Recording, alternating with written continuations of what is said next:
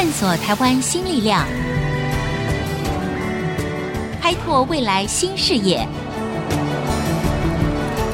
春风华语，聚焦台湾，沈春华主持。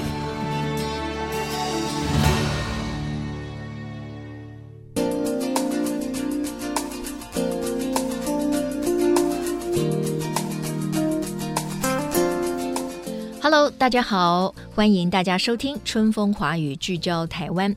我是节目主持人沈春华。呃，说到我们这个节目哈，既然叫做聚焦台湾嘛，所以呢，其实一些听众朋友都晓得，我们谈的其实就是台湾的前景、台湾的人、台湾的事。那当然，最重要的是台湾的竞争力哈。那有人说啊，这个台湾的经济起飞呢，是为数非常多的中小企业撑起了台湾的经济，还有我们国人的生活水平。那说起的中小企业哈，我就想到我有一个朋友哈，他做的是一种叫做转印在轮胎上面的一种特殊贴纸。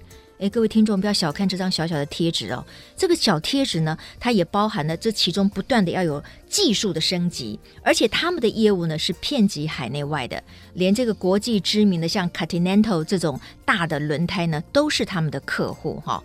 所以像这样子的，或许他们并没有所谓的国际的品牌的知名度，可是他们却是可以行骗世界各地的所谓隐形冠军。这些中小企业，他们到底有什么本事可以放眼全世界呢？今天呢，我们在节目当中就请到了逢甲大学的董事长高乘树高教授来跟我们聊聊这个问题。高董事长您好。你好，沈小姐好，听众们好。OK，好。那高成树博士呢？他是美国俄亥俄州立大学的社会学博士。那么他的整个的专长领域呢，是东亚社会经济的发展、世界的经济，还有经济社会学。所以我想呢，我们在新的一年的开始，我们重新再聚焦一下台湾真正的竞争力到底是在哪里？我想是非常有意义的哈。董事长，我知道哈，您曾经说过一句话，你说呢，这个隐形冠军模式啊，才是台湾应该走的路。哎，嗯、您这个一开始要不要先解释一下这句话的意涵是什么？那当我们在说隐形冠军的时候，指的是什么？好，刚刚您提到的这个隐形冠军呢，当然这个名词实际上是德国一位作者，嗯，嗯嗯，他提出来写了一本书，讲的是说隐形冠军。所谓的隐形冠军呢？他的意思就是说，他很有实力，对，但他可能知名度不是那么高，他不一定很大，嗯，嗯，但是很有他的核心能力，嗯，所以像隐形的意思呢，它往往是在台面上，嗯嗯嗯，这些品牌的背后，但是呢，他之所以称之为这样的一个隐形冠军呢，是因为他靠他的核心能力呢，嗯嗯嗯。变成是这个品牌一种不可替代的元素。嗯、OK，好。所以董事长意思也就是说，这个隐形冠军它的规模，您刚才讲，它可能不是很大啊、哦。因此，隐形冠军指的就是中小企业吗？可以这么说吗？一般来讲，我们不能画个等号，说它就是中小企业。嗯嗯是，但是隐形冠军大部分它都是中小企业里面的佼佼者。对对，它在这个世界的全球的制造供应链，嗯，它有它一个。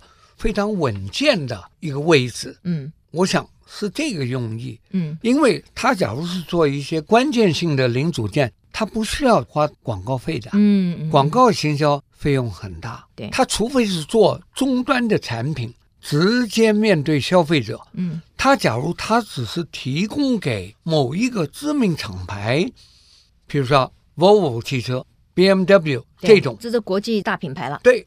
那我只是做其中一个 key part，就是关键性的零组件的话。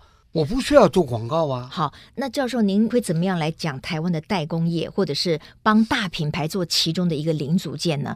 那因为现在整个的世界的科技的发展那么快，大家不是在讲一个所谓的独角兽吗？就是说，哎，那我们应该有新创，我们要去做一个别人不能取代的，而且呢是大者恒大。所以呢，我们是不是台湾也能够创造出一些独角兽？所以独角兽跟您所强调的这个台湾要走的这个隐形冠军，才是我们该走的路。这中间。是不是也有一些不同的看法跟逻辑？很好，你这个问题问的很好，也很有挑战性。是我其实会提出一些看法，跟现在流行的看法不太一样的。嗯嗯嗯，为什么呢？啊，陈小姐，我要把这个故事啊拉长讲。好，我们不能只在一个现在短短的时间点上去思考问题。嗯，我必须要把台湾的整个近几十年产业发展的历史呢，嗯，稍微说一下。刚刚你问的这个问题跟未来的问题，它就有一个脉络了。嗯，台湾的近代的工业化，六零年代后期开始的，那个时候台湾没有资源，没有技术，是有的就是一批很勤奋、努力向上的台湾人。对，所谓的拿着一纸皮箱可以走全世界的，对不对？一卡皮箱走全世改。是。所以应该是从六零年代后期、七零年代初期开始呢。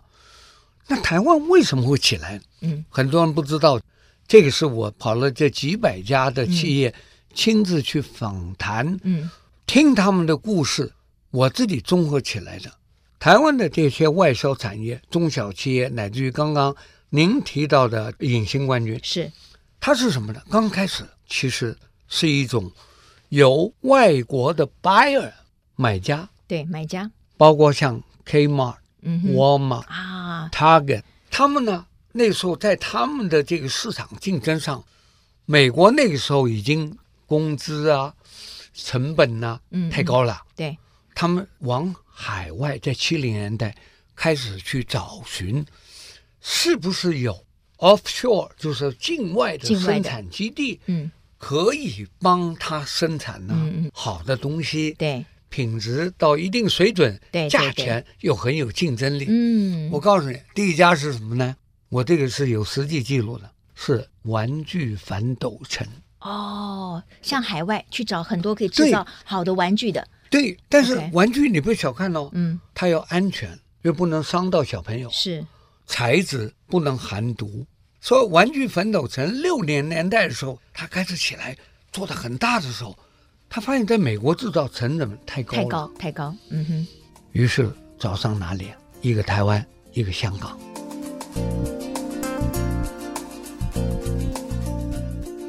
换句话说，类似像这样子的，它反而提供了海外，包括也给了我们台湾很多很好的机会。所以那个时候呢，在台湾有一些所谓的制造商，他如果可以提供安全的、好的品质的，而且事实上它的生产成本又会比在美国本地制造要来的更有竞争力，就双方提供了一个更好的竞争机会。所以我先讲这个点呢，是是跟大家分享，就是说，假如我们回溯回去这样的一个历史发展，嗯、看得更清楚，台湾当初的。外销产业跟工业化，其实不是我们想要做什么，嗯，而是外面的人，外面的 buyer，嗯，他需要什么，他来敲门，对对，带着样品，嗯，问你说，哎，这个你也可以做吗？对，行不行啊？你们做的好不好啊？价钱怎么样啊？你我给你 sample，对，台湾人就是很拼啊，是很努力啊，对，我就 copy 嘛，你给我样本，我三天打样给你，是。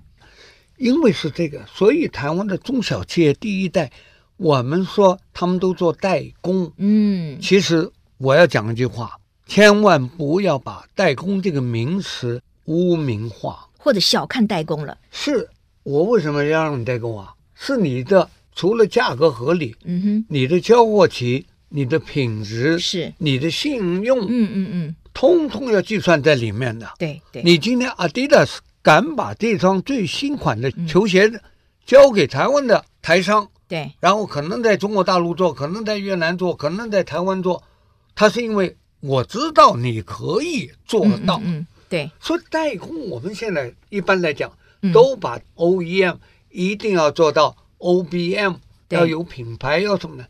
在我来看，那根本是瞎扯。六零年代，台湾你不做代工，你做什么？但是因为这些人，他刚开始，他开始做代工，他做代工的，他开始累积了他的一方面他的工业技术，嗯，一方面他的资本。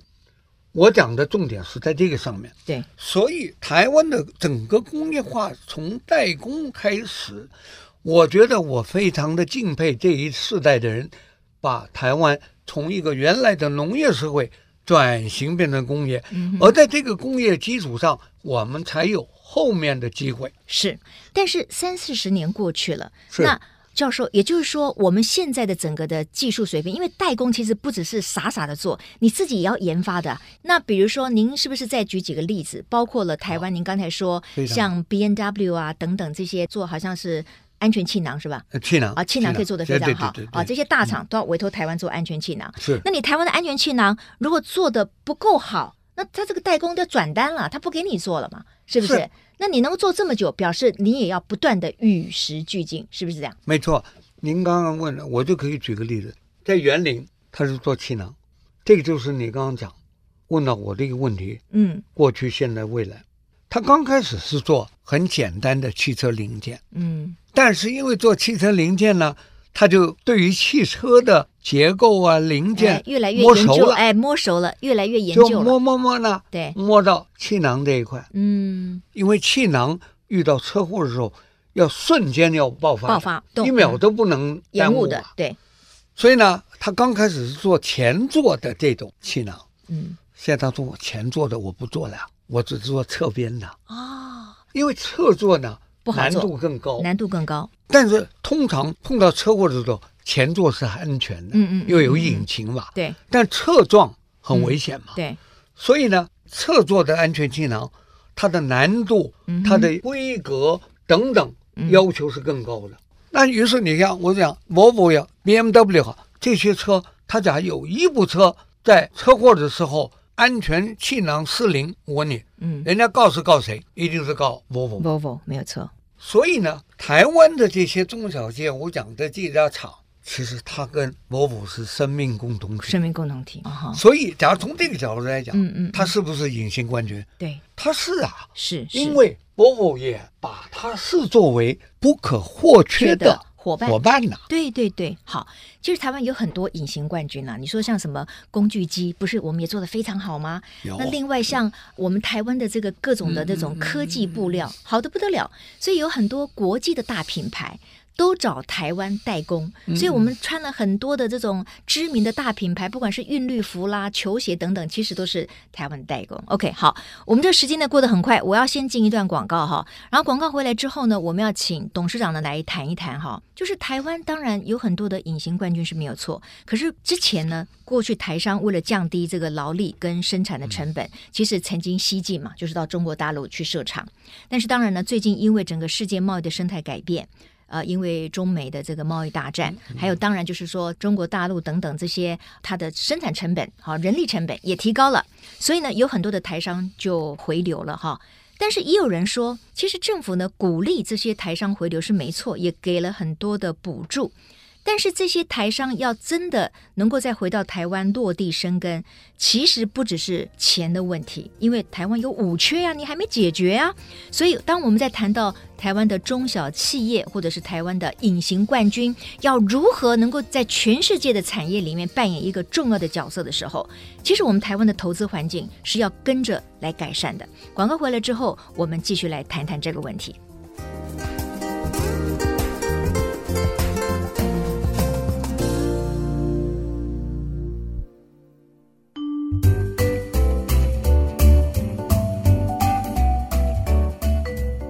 各位听众，欢迎回到春风华语聚焦台湾。今天我们在现场访问的是逢甲大学的董事长高成树博士啊。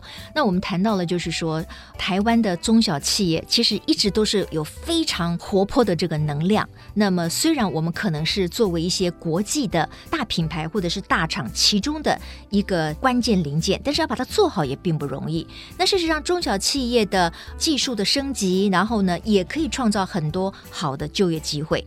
那这就让我想到一个问题了，高董事长，因为事实上呢，因为中美贸易大战之后，那么政府呢，当然也鼓励台商就回到自己的家乡嘛，对不对？资金回流来投资。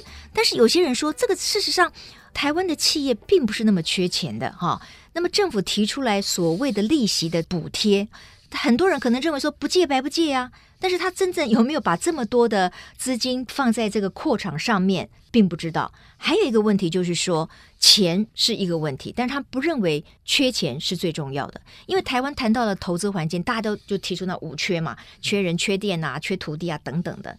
所以您如果认为台湾应该走一个隐形冠军的路，那台湾的整个投资环境是需要改善的，我们才有办法。去接续这样的一个能量。这方面您的看法是什么？这个我的看法是这样，我并不反对说做品牌啦，嗯、或者是新创啊，其实有很多路，但是我不认同，就是说认为说我们一定要做品牌创新那种路才是唯一的路，或者刚你也提到说鼓励大家年轻人都当独角兽，嗯，哎，创业不是那么容易，不是那么容易，对对，我倒是这样的一个看法啊。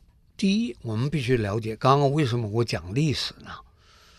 台湾因为我们两千三百万人，我们的国内市场是有限的，对对对，所以我要做好品牌啊，嗯，有个先决条件，要有足够的国内市场作为支撑，然后往外打。坦白讲，台湾有哪些知名品牌很成功的，在国际上的，嗯、我们不能说完全没有。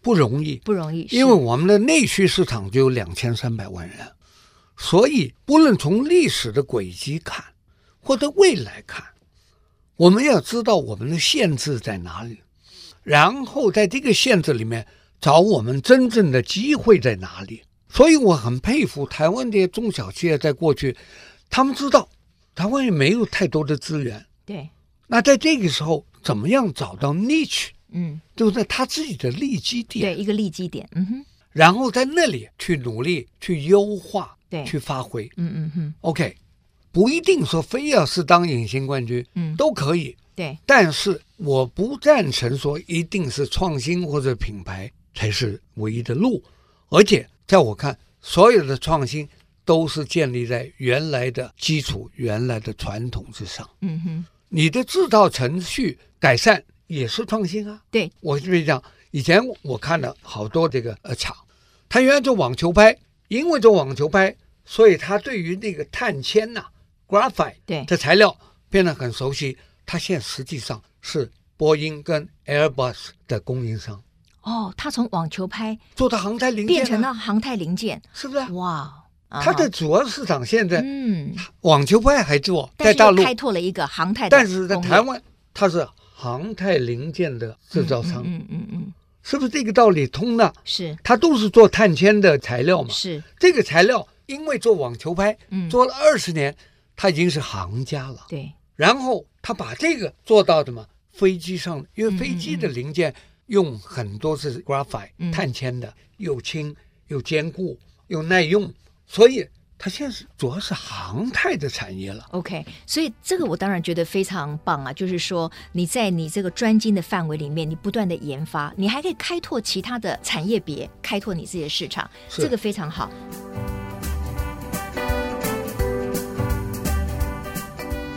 我刚才提到的就是说，哎，那因应了这个中美贸易大战呢、啊，对，对不对？然后很多的台商他也想说，哎，那我回到自己的家乡来。那台湾如果说真的要让隐形冠军持续的话，你认为要改善哪一些投资环境？其实刚你已经提到，你讲的很对。其实台商不缺钱，嗯，我觉得政府现在一些政策呢，我讲白一点，要立竿见影、嗯嗯、啊，用低利，用什么？我觉得不对。真正治本之道是改善投资环境，是。各种的投资环境，嗯嗯嗯，包括电力，电力，包括人力，嗯哼，更重要一个。是，我觉得政府这些年没有真正投资到人力，是什么呢？不好意思，我在大学根本没有投资在大学教育上面。你没有投资在大学教育，你就不可能有丰沛的人力资源。台湾未来的走向，台商很清楚。即使是外商，假如你台湾有充沛的、有高端的、对学习能力的这种人才、这种人力的话，坦白说，不要说台商回流，全世界的投资者，嗯，都愿意会在你这里设据点嘛。嗯嗯嗯。所以用低利率啊，我觉得那个都是舍本逐末。嗯。反而你应该是做什么呢？就是做一些非常扎根的制度面，不论电力的改善，不论教育水平的提升，嗯、乃至于我们大规模送人才出去学习。嗯哼，我们要学习啊！过去的几十年，我们台湾能弄起来，是因为我们学习。嗯嗯，现在我们要继续学习。是，学了以后。才能继续发扬光大嘛。嗯嗯。所以你刚刚问我的问题，应该是我觉得在这些基础的制度的面向上面，去用力、去着力，不求一时之间的立竿见影，但是要求能长久之计。是，在我来看，那个才是台湾的发展的前途。嗯，所以这些隐形冠军，他们会继续的想办法。嗯，继续让他保持作为一个冠军的位置嘛？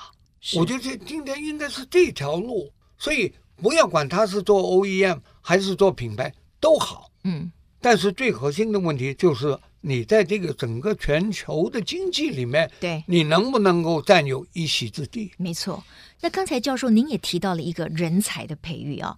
台湾现在广设大学，但是呢，很多的企业界或者是中小企业界或者产业界，他好像也得不到他要的这个人才，所以有些人就说：“哎，那我们应该不能够放弃技职教育啊。”所以呢，一方面就是技职教育，一方面就是因应一个科技时代，你要有更高端的科技人才，还有跨领域的学习。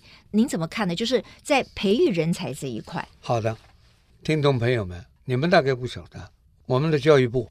已经有连续十四年不准调涨学费。十四年前一碗牛肉面多少钱，沈小姐？嗯，现在一碗牛肉面多少钱？这个是相对的。你没有资源，你就很难有发展。我都觉得台湾已经是奇迹了。我外国的教授来访问我们说：“啊，你们这样还能够办得下去吗？”嗯嗯嗯，他们就是普遍认为台湾的学费太低，是不是？那简直，嗯，unbelievable。南韩是我们的二点五倍薪资待遇的教授，对，所以我们现在真的是在一种相对匮乏条件里面，贫乏。然后你又讲说我们要创新，我们干什么？嗯嗯嗯，我觉得那个是画饼充饥，是望梅止渴了。对，我觉得当务之急，大量投资各式各样的教育，嗯、科技教育，对，大学教育要培养基础训练。嗯哼哼，你数学不好。讲什么 AI 是假的，嗯、你物理不好，是。你去讲半导体也是空的，嗯、各种能力都要配合，需要积极投入，所以政策一定要有远见。所以同样的道理，我们要未来想的话，我们现在得要未雨绸缪，要真正扎实的落实做一些长期打算的。嗯，事情 OK 好，那我觉得董事长您就可以就这个问题哈，再给一些具体的建议，这个很重要哈，因为你就是研究台湾的中小企业，嗯，所以你花了很多的时间，您总共拜访过八百多家中小企业呀、啊，是都亲自拜访，亲自到这些中小企业里面去，对对对对，然后他们愿意把他们所有的数据啊，或者资料啊，嗯、或者是研发向您这个公开吗？就是您得到的资讯是非常的这个完整的吗？我不敢讲说非常完整。我的办法比较土，我一向认为做学问啊，你一定是你去拜访别人。古有名训，交浅不能言深。对对，说我都先跟他们做朋友啊，然后他会跟你说，嗯，嗯，要不然你去跟他做访谈，他跟你讲那么多干什么？没错没错，他连营业额多少，嗯，他都不愿意跟你说了，嗯，干他什么事啊？是你虽然是教授，嗯，问东问西干什么？所以我过去这些年，一直我带着我的研究生做田野，一定先要跟他们交朋友，交朋友，然后他就会跟你讲故事。你不问的，他都愿意告诉你。那您拜访了台湾的八百多家的中小企业，呃，您得出来的一个综合的结论是什么？您若为当今的台湾的中小企业把脉，然后你会提出什么样的建言？好。时间有限，我就举三个点。第一，不确定性。嗯，是中美贸易的冲突，在我来看，这不是单纯中美贸易的问题，是造成全球经济的一种不确定性。那所有的投资最怕的一个东西就是就是不确定性。不确定性，没错。所以，我们大的环境一定要有政府提供一种确定性。嗯，包括两岸的关系等等。你不可否认呢，大陆还是我们最大的出口地啊。嗯、对，你两岸关系的不确定性，你说要我投资扩产，那我得想想哦，我是买不动产好呢，买土地好呢，还是投资设厂好呀？嗯，对不对？对，所以第一个，政府一定要稳住，而且要宽大，要长远。嗯，这是第一点。第二呢，就企业而言，我是建议企业要启动新的一波学习，因为这个事变快了。对对，AI 也好，嗯，大数据也好，嗯哼，这个五 G 未来很快就到。对对，这些呢是要学的。嗯，可能呢，这些隐形冠军，他在他自己的领域里面，嗯，过去都很厉害的。对，但是因为这个大环境的变化，嗯，我觉得有一个非常重要的，我自己现在在逢甲大学，我也很努力的推干什么，就是大学跟产业的合作。我再给你举个例子吧，最近。学校，我投入五千万买贵重的检测仪器。嗯哼，为什么要买这个呢？除了教学研究用，哎，我可以跟我们产学合作的厂商什么，我们有这个仪器，我帮你做检测，因为他自己要买一台这个机器，他又不是天天要检测嘛。对对，他的成本太高，他不会去买。是，那但是我可能同时提供八个企业，嗯，这种检测的服务啊，嗯。那我还可以用来又教学又研究啊，嗯嗯嗯，类似像这种逻辑，我觉得现在企业界要学习，大学也要跟企业学习，因为他们在第一线嘛，嗯，要把这种不同的资源做密切的结合，互通有无，嗯，互相壮大。是是，因为现在光靠中小企业，我觉得也不够，嗯，光靠我们大学自己本身的能量也有限。因为他们对于这个产业的竞争比我们还熟悉，他们在第一线嘛。嗯哼，这个是第二点。所以现在我们要启动再一波的学习的运动。第三，非常务实的，台湾要更开放。更开放？您是指在法令可能要松绑，要各方面的人都要开放。啊？哈，我就举个例子嘛，我们现在不断缩小我们招的大陆的来台的学生的名额。嗯嗯。我说怕什么东西啊？嗯，来台湾学，他们都喜欢台湾。不好意思，我们只有几十个名额，报名的三四千人呐、啊。哇哦，他们喜欢啊，台湾人，台湾人又好，嗯嗯嗯，又善良，嗯，环境也安定，嗯哼。其实台湾的社会是很好的，嗯，台湾只要不看政论节目，台湾都挺好的，是不是？是是，我们日常生活是很好，嗯，他们喜欢来，他来学了。你日后要打大陆的市场，这些人是可以是尖兵的。他讲英文又好，他是不是可以连接世界？过去几十年，我们现在想想看，台湾能够变成今天的台湾，是因为台湾开放。开放啊哈！听众朋友们，台湾只要有足够的开放，这些中小企业也好。隐形冠军也好，嗯哼，他一定自己找到他更宽阔的，嗯嗯嗯，天地是是，我一点都不担心，嗯嗯嗯，当年他们在那么困难的情况底下都可以打下一片天呢，整个世界都可以作为台湾的舞台，嗯，这样台湾才会大，是。好，我们今天非常谢谢高教授。那也希望呢，我们在新年的一个开始，我们重新的找到了我们台湾的一个经济的动能。我们看到了台湾有这么多的隐形冠军。那当然，我们也要看到了我们的挑战。那希望呢，都可以在新的一年的时候呢，可以让所有的这些中小企业，台湾的经济的活水呢，越来越充沛。今天非常谢谢听众朋友的收听，我是谢谢呃沈春华，也谢谢高教授，谢谢您，谢谢，祝福大家，祝福大家。谢谢。好，那我们下次同一时间，春风华语聚焦台湾，我们空中再会，拜拜。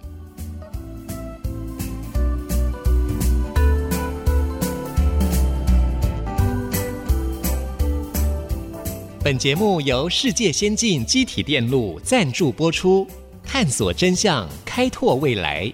世界先进机体电路与您一起聚焦台湾。